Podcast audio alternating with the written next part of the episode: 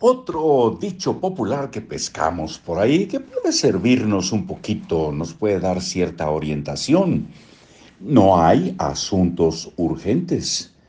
Hay tontos, usamos otra palabra, con prisa. No hay asuntos urgentes, hay tontos con prisa. Continuamos leyendo para ustedes El arte de hacer dinero de Mario Borghino. Aquí en Libros para Oír y Vivir.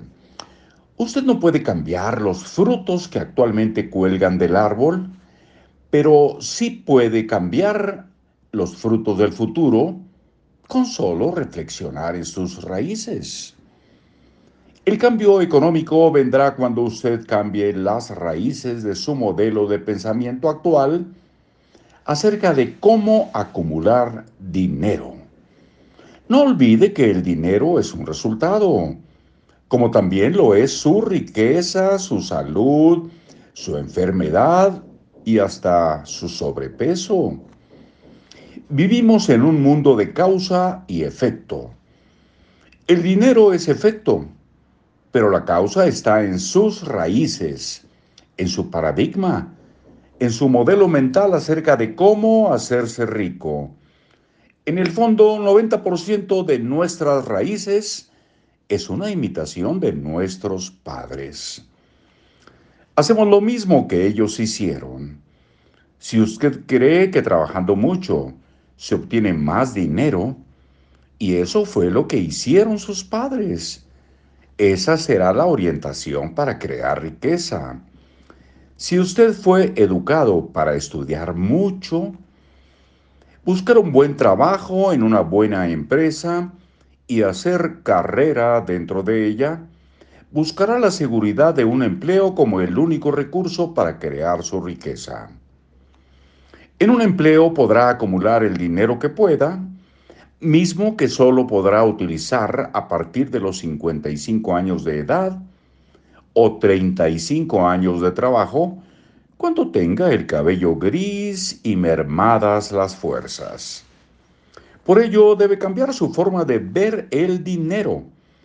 En esta época de la información y la tecnología, puede volverse un joven inversionista que toma riesgos calculados sin esperar a que pasen 35 años para tocar su dinero del retiro.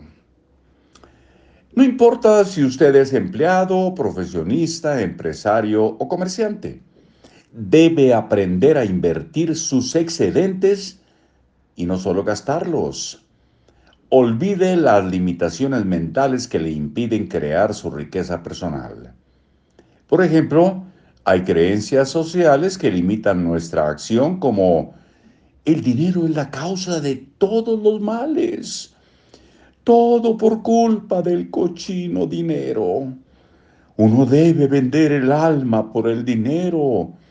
Lo que tú no hagas nadie te lo pone en el bolsillo. Mis padres siempre pagan mis gastos. Estas son eh, formas limitativas de ver la trascendencia económica. Los seres humanos tenemos paradigmas que gobiernan el modo en que movemos el dinero. Debe pues reajustar su pensamiento acerca de él. Es eh, como un reacondicionamiento físico para construir eh, los músculos de su dinero tiene que desarrollar un plan y encontrar un buen asesor que lo guíe para ejercitar aquellos músculos que ya estaban atrofiados y saboteaban su salud económica. Usted debe identificar los mensajes que aprendió sobre las finanzas y hacer un pequeño reconocimiento de ellos.